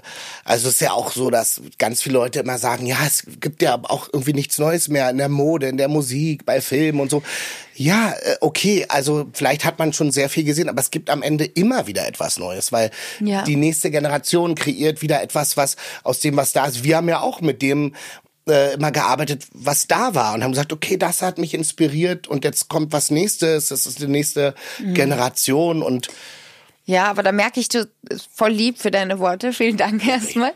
Ähm, aber ja, ich merke voll, wie wichtig es ist, mit welchen Menschen man sich da halt auch umgibt und dass die richtigen Menschen dich halt auch richtig inspirieren können. Weil für mich zum Beispiel gibt's nichts, also das größte oder das schlimmste Gefühl, gegen das ich mich auch so krass sträube, ist, es gibt nichts ekligeres für mich wie dieses Gefühl von Lost sein. Mhm. Also ich weiß nicht, ob du das manchmal noch so verspürst, aber ich hatte da so eine Phase, wo ich, wo, wo er auch gesagt hat, so rund um 22, ich war richtig lost und so und ich war auch frisch in Berlin. Ja. Und ich hab, hatte noch kein, also ich hatte noch nicht so richtig Anschluss. Und wenn ich so an die Zeit zurückdenke, ich krieg da richtig Gänsehaut, weil ich mich irgendwie also in mir, in meinem Körper, mit meinem Umfeld. Ich habe mich total ähm, unwohl gefühlt und ich bin so froh, dass ich mittlerweile äh, in einem Stadium in meinem Leben bin, wo ich wieder so Struktur mhm. habe, wo ich ein gesundes Umfeld habe, wo ich meine, wo ich weiß, wenn es mir nicht gut geht, wen ich anrufen kann, mhm. wo ich weiß, okay, ich, ich, ich entwickle mich dadurch dann nicht irgendwie in eine falsche Richtung. Natürlich am Ende des Tages ist jeder für sein eigenes Handeln verantwortlich, aber dennoch ist es, glaube ich, nicht zu unterschätzen, mit wem man sich umgibt ja. und welche, welche Auswirkungen Menschen auf einen haben, welche, welche Ausstrahlung, welche Energie Leute abgeben. Das ist super, super wichtig, sich da mit den Leuten zu umgeben, die dich auch in die richtige Richtung bringen. Absolut. Und das Krasse ist auch irgendwann zu erkennen, dass diese Phasen, in denen man so lost ist, dass das oft auch so eine Verpuppungs Kokon-Phase ist, wo man gesagt, man hat jetzt sowas, das ist, es kann nicht immer Hype sein alles und so. Ich habe das ähm, selber auch immer wieder, dass ich merke, wow, jetzt geht's mir gerade so gut. Mhm. Also ich finde gerade alles wirklich richtig gut, was ich gerade. Ich ja. beruflich läuft's, privat, es läuft, allen geht's gut in meinem Umfeld, mir geht's gut und da freue ich mich auch. Da kann, da denke ich auch nicht, oh nee, was kommt denn jetzt? Also da geht's mir dann wirklich gut und dann kippt das ja immer irgendwie, weil irgendwelche äußeren Umstände von Weltlage bis hin zu im kleinsten ja. Kreis, irgendwas ist denn da wieder und dann wird man aus der Bahn geworfen. Aber auch das gehört äh, für uns als uns, äh, ich glaube, unsere Aufgabe ist es auch da wieder was draus zu machen, sich zu ver, wie sagt man, also so irgendwie mm, zu, ähm, naja, äh, verpuppen. Ja. Und dann, äh, dann muss man wieder rausbrechen. Ne? Das ist so ja. dieser Moment. Das muss man halt jedes Mal schaffen, aus dem Losten ja. dann auch wieder. Ja, aber ich glaube auch voll daran, dass man, wenn man es ab einem gewissen Punkt geschafft hat, sich so sein Umfeld und sein Leben so aufzubauen, dass manche äh, Sachen natürlich aus den Fugen geraten können, aber dass du trotzdem, dass es trotzdem immer noch so ein Grundgerüst ist, wo du irgendwie darauf zurückgreifen ja. kannst, dass nicht alles auseinanderfällt. Und das ja, ist, glaube ich, halt einfach wichtig. Und damit meine ich auch immer so wertzuschätzen, was sonst auch alles da ist. Ich kann mich nur erinnern, als ich meinen ersten riesen fetten Heartbreak hatte. Hm. Ich war so, okay, jetzt bin ich wieder an dem Punkt, wo alles lost ist. Und dann war ich irgendwann an dem Punkt, so, Esther, stopp. Du hörst jetzt auf, dich selbst so krass zu mir mitleiden, weil ich sehe das Leben ja auch aus als so verschiedene Säulen, ja. die irgendwie das Leben lebenswert machen. Und ich finde, so eine Beziehung ist dann immer noch mal so ein Bonus. Mhm. Aber ich war so, wie undankbar ja. bist du deinem fucking Leben gegenüber? Ja wenn eine Säule wegfällt, dass du sagst, alles ist scheiße. Ja, so. ja, voll. Und deswegen glaube ich, ist halt immer so krass wichtig, dieses, dieses Bewusstsein dafür haben, dass man vielleicht irgendwie diese Leidenschaft hat oder Job, dem man halt irgendwie nachgeht, dass man aber vielleicht Familie hat, dass man Freunde hat. Äh, und ja, vielleicht ist es manchmal hier und da auch eine ja. Beziehung, ähm, aber das, wie gesagt, wenn eine Säule wegfällt, dass man dann nicht gleich ist, genau. okay, das Leben ist jetzt Ja. also völlig kaputt, weil ich glaube, wenn man dann irgendwie, ich, ich denke mir das so für mich, ich möchte dort nicht mehr hinkommen, wo ich mal war, weil ich weiß, vielleicht möchte ich ja irgendwann auch mal eine Familie haben und wenn irgendwas in meinem Leben kaputt geht und ich Kinder habe, Ja. so, so Leute, ich bin jetzt mal raus Ich die nächsten paar Wochen, so, mit mir ist jetzt nichts mehr Ja. anzufangen. Ähm, also das hoffe ich natürlich, dass es, dass, dass das nicht mehr so passiert, dass man so wirklich so das Gefühl hat, okay, Aber es ist auch in dem Alter, ich weiß noch, es gab denn, als ich so 25 war, kam der Begriff auf Quarter-Life Crisis. ja, ja, Digga, fühle ich. Und ich glaube, das ist so, ich glaube, es gibt, also ich glaube, das hat sich im, es wird sich auch von Generation zu Generation immer mehr verschieben. Das hat immer mit den Umständen zu tun und natürlich auch mit irgendwelchen astrologischen Konstellationen, aber darüber reden wir jetzt nicht. Sondern halt, ich habe gemerkt, so als ich so 25 oder sowas war, da habe ich das meine erste, mit 24 meine erste Rolle in einem äh, Kinofilm gehabt und da, Hammer. ich hatte das Gefühl, da hat sich mein Leben so für mich komplett verändert. Ich dachte auch sofort, bam, ich bin jetzt ein Star über Nacht. Nö, war nicht so. Ich habe äh, unfassbar tolles Feedback bekommen, habe damit auch ganz viel angefangen, aber ich wurde halt auch sofort gebremst, weil der Film ist jetzt nicht durch die Decke gegangen wie sonst was. Entschuldigung, ich habe hier, das ist aber kein... Hier ist Wasser, wo wir beide noch keinen Schluck ausgetrunken. in. Ach Naja, nee, äh, ich trinke die ganz. Voll gut, aber ich, Da ist noch eins, du kannst bin gern auch meins haben. durstig. Hm. Brauchst du das? Was? Das Wasser? Nee, trink das Gut, gern. Ich trinke auch viel zu wenig Wasser, bin Ja. ich letztens drauf gekommen. Also ich ich, wurde neulich darauf hingewiesen. Da habe ich gesagt, stimmt, im Sommer trinke ich immer so viel, da könnte ich mich tot saufen. Und jetzt so im Herbst, Winter trinke ich aber immer ich gar trinke, nicht. wie, ich trinke Kaffee halt wie eine Verrückte und dann, bin ich, dann wundere ich mich immer, warum ich die ganze Zeit so shaky bin. So, ja. Kaffee, Koffein. Nein, aber ähm, da habe ich das gemerkt, dass es eben, dass auch so Karrieren oder also Karriere ist ja nicht immer nur Business, sondern ist ja auch der Weg, den man geht, dass der oft so in Wellen kommt und dass das ganz, also ich habe das richtig zu schätzen gelernt. Ich bin jetzt 42 und habe immer das Gefühl, das Jahr, was ich erlebe, ist eigentlich aufregender als das Jahr davor. Das könnte auch absolute Naivität sein, aber äh, die mich dann vielleicht auch äh, vor irgendwelchen äh, kritischen Phasen beschützt. Aber ich denke jedes Mal, oh nee, ich habe mich irgendwie weiterentwickelt. Es, es gab neue Eindrücke, neue Projekte. Ich habe andere Leute kennengelernt. Das eine Jahr ist vielleicht nicht ganz so aufregend von den Projekten her wie das Jahr davor, aber dafür habe ich andere Sachen mitgenommen. Also das sind immer so Sachen, glaube ich, die einen dann auch immer inspirieren und zwischendurch ähm, Pausen braucht man ja auch. Machst du gerne Pausen zwischendurch? ja, dadurch, dass ich halt gemerkt habe, dass ich einen Job habe, der sehr, wo ich irgendwie immer Abruf Ja. bereit sein muss. Ich habe zum Beispiel im Sommer, ich hatte was voll Tolles, so viele Festivals, aber ich habe so gemerkt, okay, ich muss lernen, intensiv zu chillen. Ja. In, also in, in, in kurzen Phasen, aber da mich ganz bewusst abzuschalten, weil ich glaube, dass man auch in, in kurzen Phasen krass Energie tanken kann. Ich habe das so voll Mhm. von meinem Papa gelernt, weil ähm, der hat über Jahre einen so intensiven Job. Ich komme ja auch von einem Hof. Ja. Also sprich, wir haben einen Betrieb zu Hause, aber der hat auch einen 40-Stunden-Job.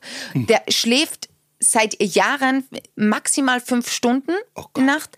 Und dennoch ist das, ist das so ein lebensfroher Mensch, der halt auch einfach sagt, es ist halt total wichtig, natürlich einerseits mit wem man sich umgibt, Ja. aber dann auch wirklich bewusst zu sagen, okay, und wenn es zwei Stunden oder Ja. drei Stunden Freizeit sind, die ich habe, da wirklich versuchen bewusst mental abzuschalten, da zu entspannen, weil wie viel was was so mentaler Stress auch körperlich auslöst, Hm. Voll. ist absurd. Also da bin ich auf jeden Fall aktuell noch sehr ähm, bedürftig zu lernen, sage ich Ja. mal so, und dann habe ich noch nicht das Richtige Aber du herausgefunden. weißt das wenigstens schon. Das Ja, ist ja, aber- gut. Also ja, kannst ja. du mal sagen, auch wirklich dieses, ich sag auch immer, aktiv Pause machen Mhm. ist ganz toll. Und zwar, äh, klar, es gibt aktiv, es gibt auch passiv Pause machen. Es ist so, ich kann gar nichts machen und liege jetzt einfach auf der Couch und binge-watch irgendeine Serie. Ist okay, finde ich, für zwei Tage kann man Ja. das mal machen. Aber dann muss man ja auch raus und irgendwie eine aktive Pause machen. Also ich fahre seit diesem Jahr wieder Fahrrad und das sind für mich, das hat ganz viele Mhm. Da hast du doch ein. Hobby. Nein, Haben ich wir's seh's- doch. Nein, ich sehe es schon auch als eine Art Therapie. Also weil ich halt genau aus diesen Gründen, also einerseits brauche ich die Bewegung und also die brauche ich halt so, ne, zum äh, fit äh, sein und fit bleiben und gleichzeitig brauche ich aber auch dann die Natur und dass ich Mhm. rausfahre und dann kannst du ja in Berlin auch, weil ich bin am Stadtrand groß geworden und dann habe ich das Fahrrad bei meinen Eltern geparkt immer und dann gehe ich da immer hin und sag ja hallo ich muss aufs Fahrrad Ja. und ich war super gestresst und manchmal auch so krass genervt von meinem Alltag. oder irgendwas war und die sagen, ja, ja, geh aufs Fahrrad. Und dann gehe ich aufs Fahrrad und fahre einfach mal so zwei Stunden richtig, gib ihm Mhm. in der Natur und dann komme ich wieder und bin ein ganz anderer Mensch. Ja. Und da weiß ich, ich habe eine aktive Pause gemacht. Ich, Ja. ich hab, also, ne, ich habe mich ja bewegt. Ich komme schweißgebadet da an, habe die beste Laune überhaupt, sage, grüßt euch, jetzt können wir uns unterhalten. Kussi, was habt ihr gemacht? Fernseher aus, ich will mit euch reden. Also immer so. Ja. Äh, ja, das ist schon so. wie viele halt auch ausmacht, so, so einmal so eine Runde laufen zu gehen oder eher rauszugehen, macht ganz viel. Aber was ich auch gemerkt habe, auch einfach mal eine Nacht drüber schlafen. Ja. Also wie, was das für eine heilsame Wirkung hat Ja. und wie, was ich für ein Aber anderer Mensch bin. das? Naja, ich, Oder ich bist zwing mich halt. gestresst? Ich zwing mich dann immer. Ja. Ähm, weil dann ist immer so, wenn ich zu irgendwas so ganz emotional stehe, dann schreibe ich diese Gedanken in meine Notizen Ah ja, das ist ja schon mal. und dann, ähm, damit es muss auch raus. Therapeutisch. Ja, ja, und aber ich bin auch ein Mensch, ich ich nehme auch super gerne Rat an. Ich muss auch immer irgendjemandem sagen, was meine Situation ist und dann Rat holen. Aber dann ist es oft absurd, wenn ich dann eine Nacht drüber schlafe und am nächsten Tag mir das anlesen, ich mir so, Digga, komm mal runter, entspannt. Also wäre ich jetzt Ja, das Gegenüber, würde ich mir denken, Ja. Mit dir soll man irgendwas zu tun haben. Aber hast, bist du, weil du auch aufbrausen bist, vorhin hast du, glaube ich, irgendwann Ja. gesagt, ich habe auch eine cholerische Seite Ja, oder sowas. ja. Mondwidder, by the way. Ne? Ah, das ja. ist natürlich, der Mond ist ja die Gefühlswelt, wie du bist, wenn du alleine bist mit dir und, ähm, und wie du fühlst eigentlich. Das ist Ich das kann mich Gegenteil halt vom. krass in Sachen reinsteigern. Ja. Also es kannst du mit einem kleinen Gedanken Ja. beginnen und dann so diese Fake-Arguments in mir, du Ja. dann, ich so, Oh Gott, aber dann das kenn ich. brodelt's in mir und ich denke mir so, das ist irgendwo eine sehr schlechte Eigenschaft, aber ich weiß, dass ich mich halt auch für Sachen einsetzen kann. Ja. Ich, ich bin auch ein Mensch, ich kann mich enorm für Menschen, die mir wichtig sind, einsetzen und ich wird für die in den Ring steigen, immer. Und das ist halt, wo ich mir denke, okay, es ist auch, jede Eigenschaft hat auch was Gutes, aber man muss halt natürlich irgendwie im Alter lernen, das so zu formen und wissen, wie man es halt einzusetzen hat. Ja. So, das Lustige ist, oft äh, sind das ja Sachen, die man gar nicht dann aktiv steuern kann, sondern die dann einfach passieren. Dann merkt man irgendwann, okay, jetzt bin ich da, da bin ich jetzt ein bisschen lässiger geworden. So, also ja, aber dieses äh, manchmal nachts da liegen und so gestresst sein zum Beispiel, aber das ist gut. Man muss natürlich vorher, das sagt ja auch, sagen ja auch alle Leute, schreibt das doch vorher auf. Ja, aber manchmal merkt man dann am nächsten Morgen, Gott, das war jetzt so ein bisschen banal, aber man müsste mich ja aber dann es auch musste ja raus. Ja, man beschäftigt. müsste sich da auch selbst mal, glaube ich, sehen, wie man das im Bett liegt. Ja. Wo man sich auch selbst so Ja. ins eigene, äh, so, also Ja. sich in, ins eigene Knie schießt, weil man dann ja so sich selbst ja auch die Kraft so nimmt. Weil er denkt, was ich oft nächtelang, was Ja. ich mir den Kopf zerbreche über Dinge, Ja. die sich dann einfach gelöst haben. Bei mir ist es ja oft auch, also ich meine, was was viel im Hintergrund passiert bei in, in, im Musikerdasein sind ja auch Verträge. Ja. Und wenn ich da, ich habe halt ich ich hatte dieses Jahr ein Jahr, wo ich mich viel auch mit der Business-Seite beschäftigt habe und habe ganz viele Dinge erst verstanden, die mich rückwirkend so wütend gemacht haben, wo ich mir denke, Gut, so, dass du das so, äh, auch, dass du dir das aneignest, dass du sagst, so, pass mal auf, ich gebe da jetzt nicht ab, ich will das jetzt verstehen. Ja, also war, war auch also auf vertraglicher Sicht sehr wichtig, mich ab einem gewissen Punkt damit zu beschäftigen, weil es einige Umstrukturierungen bei mir gab. Mhm. Ähm, aber dann habe ich gewisse Dinge erst verstanden und dann war man so neue Wut unlocked.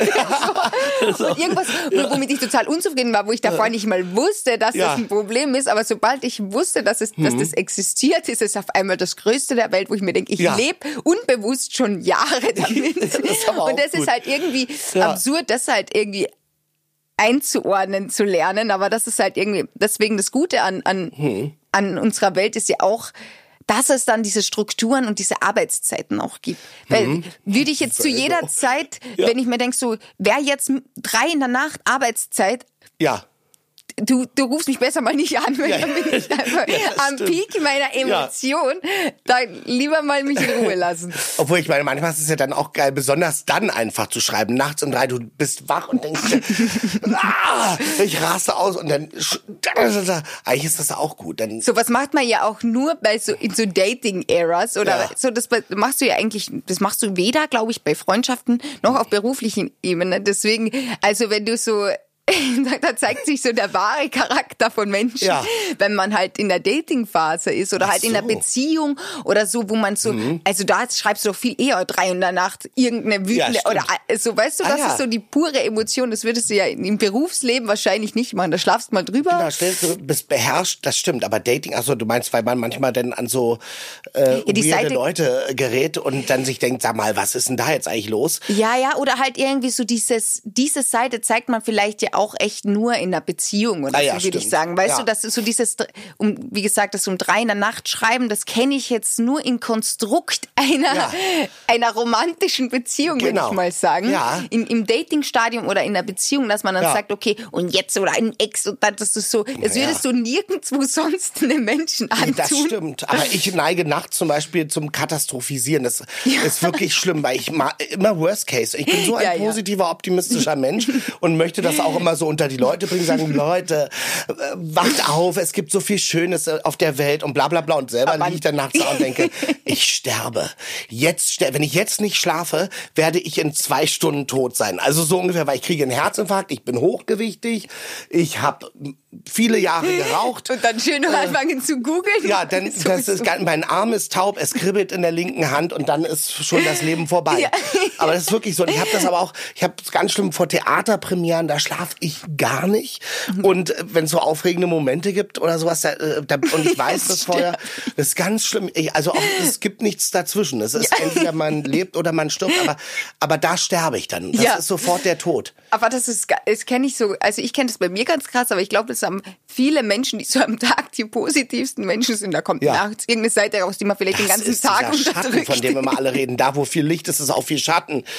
Sitze dann auch manchmal da und denke, im Bett, also mir hat auch äh, meine Therapeutin noch gesagt, stehen Sie doch dann einfach auf. Gehen Sie doch ins Wohnzimmer und machen irgendwas. Ich so, nachts um drei oder vier. aber das ist mir dann auch wieder zu blöd. Ja, da bin ich dann wieder zu faul, weil der Körper ist schon so, sag mal, Digga, schlaf jetzt irgendwie und ich selber liege aber da und denke, Ja. irgendwie sowas.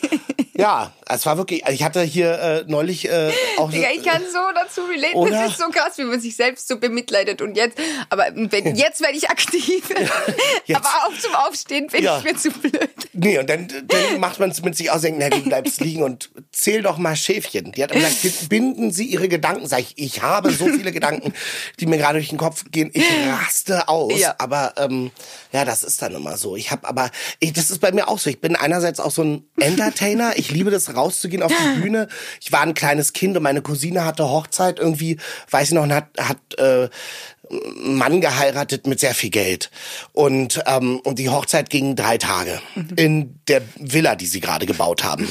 Äh, und, ähm, und, und mein Onkel Roger, alles so Urberliner, der hat immer gesagt, die Band ist so scheiße. Geh raus, geh hoch und sing. Und ich habe immer gesagt, nee, nee, das äh, kann ich nicht. Aber wirklich, äh, wirklich. Und er hat gesagt, doch, du musst da hochgehen und singen.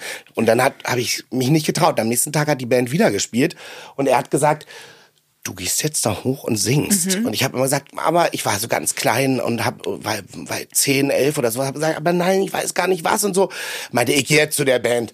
Hat mich gezwungen, ist zur Band gegangen, hat gesagt, spielt mal, hier kommt gleich so ein kleiner, bisschen dickerer Junge, so mit so einer rauen Stimme, spielt mal das, was er spielen will. Und dann haben die mich auf die Bühne geholt und dann habe ich vor dieser Hochzeitsgesellschaft den Banana Boat Song gesungen, dieses Deo, Deo, Daylight coming, we won't go home von Harry Belafonte, weil ich das kannte Ja. aus meinem damaligen, einer meiner Lieblingsfilme Beetlejuice, da hat, gab's eine Szene, da haben die das alle gesungen, weil die von Geistern besessen waren, egal.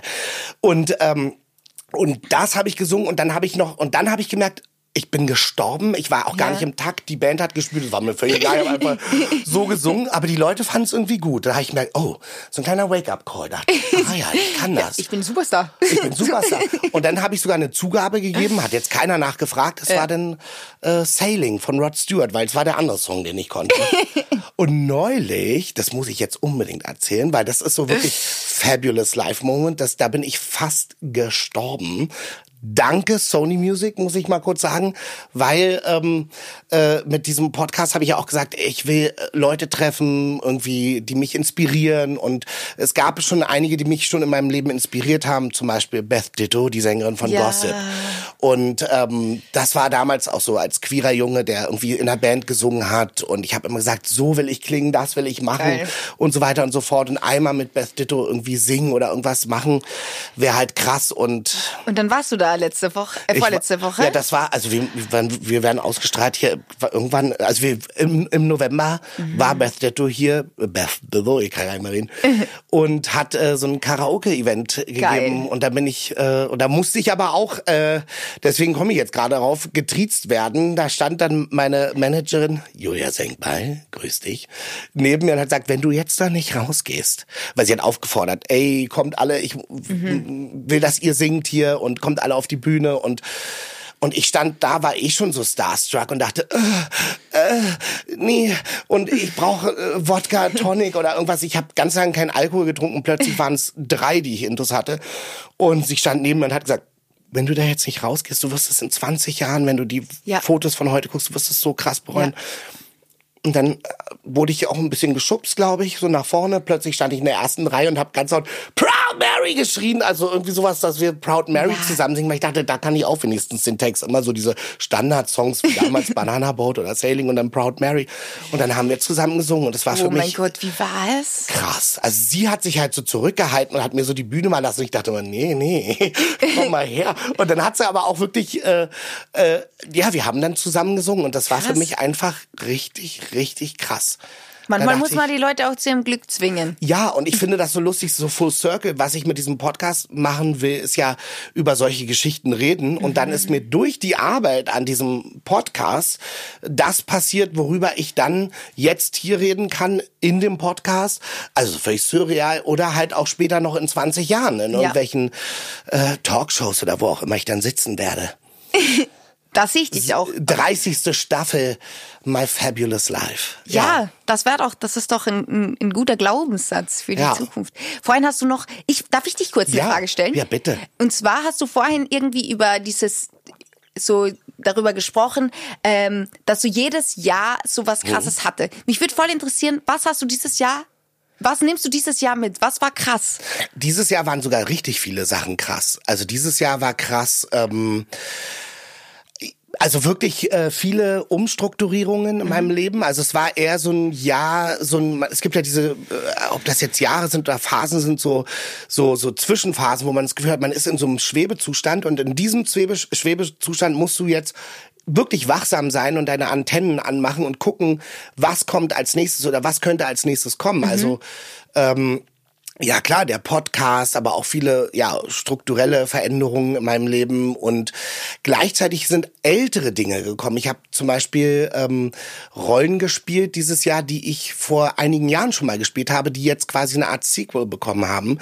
Und ich fand das so irre, weil das der Astrologe hat das so für mein Jahr vorausgesagt. Wir machen Ja. ja einmal zu meinem Geburtstag so eine Astrovorschau und ich vergesse ganz oft äh, wieder oder will ich auch, weil ich will da nicht self-fulfilling prophecy mäßig da Ja. irgendwie dann daran denken, äh, der hat doch das gesagt. Aber dieses Jahr hatte ich ganz oft Momente, wo ich gesagt habe, äh, Genau das hat er gesagt. Er hat gesagt, im Mai wirst du arbeiten, davor hast du ist privat alles und das da, da, da, da kümmerst dich um dich und sowas. Ich habe viel mich mich viel mit mir selbst auseinandergesetzt, mit einer Therapie angefangen, Ernährungsumstellung, Sport und so Geschichten und habe auch wirklich gemerkt, dass man so aktiv Veränderungen machen kann. Ich war vorher, bin ähm, tendenziell auch manchmal ein bisschen faul und denke, es reicht über die Dinge zu reden. ähm, dieses Jahr habe ich gemerkt, nee, man muss sie machen. Ich fühle mich angegriffen. ja, aber ist, ich habe richtig gedacht, ja, man muss das irgendwie so machen. Also, Geil. dass man so Dinge machen muss und nicht sofort den Erfolg erwarten, sondern einfach durchhalten, der lange Atem und ja. Ach, wie schön. Gibt es irgendwas, was du sagst, in diesem Jahr ist es besonders krass Mhm. gewesen? Ich muss kurz überlegen. Ich glaube, es war, dieses Jahr war so, ich bin ja dieses Jahr 25 geworden. Und ähm, für mich war das echt ein Jahr von Verantwortung übernehmen, glaube ich. So, es war so, das, das ist das erste Jahr, wo ich mich irgendwie auch ein bisschen erwachsener gefühlt habe, wo ich, ähm, ich habe ja schon vorhin erzählt, es gab so einige Umstrukturierungen im Hintergrund, so vertragsmäßig ein Jahr von Aufräumen Ähm, aber auch, ich äh, habe das erste Mal einen richtigen Mietvertrag. Ich bin das erste Mal, ich war sonst immer so von Zwischenmiete zu Zwischenmiete. Das war auch so ein Teil, was ich so mitgeschleppt habe, wo ich mich so ein bisschen lost gefühlt habe. Aber dieses Jahr war das so ein Jahr, wo ich mich irgendwie erwachsen gefühlt habe, wo ich Verantwortung übernommen habe, wo so einfach große Dinge passiert sind, die man so als Erwachsener tut. Ja. In, in meinen Augen. Ja, klar. ähm, genau, das würde ich sagen, habe ich krass aus diesem Jahr so mitgenommen. Und ich hatte halt natürlich so meine erste eigene Tour, was krass war. Ähm, Hallo. das hat, das hat natürlich, da habe ich auch irgendwie bisschen auch für, wo- obwohl ich so einerseits so viel Sachen im Hintergrund machen musste und irgendwie das Gefühl hatte, boah, ey, was war das die letzten Jahre alles? Aber andererseits auch gesehen, okay, das war ja nicht alles umsonst. So, das ist, wenn, wenn du auf Tour gehst, dann siehst du ja krass die Arbeit von den letzten Jahren. Und das war halt irgendwie voll die schöne Belohnung dafür, was ich halt auch irgendwie im Hintergrund machen musste. Ähm, deswegen, das würde ich sagen, sind so die, die, die großen Dinge, die ich dieses Jahr so mitgenommen habe. Und ich fühle mich so, ich fühle mich so, äh, ich habe meinem Leben so einen kleinen Detox gegeben. Super. Das klingt aber sehr gut.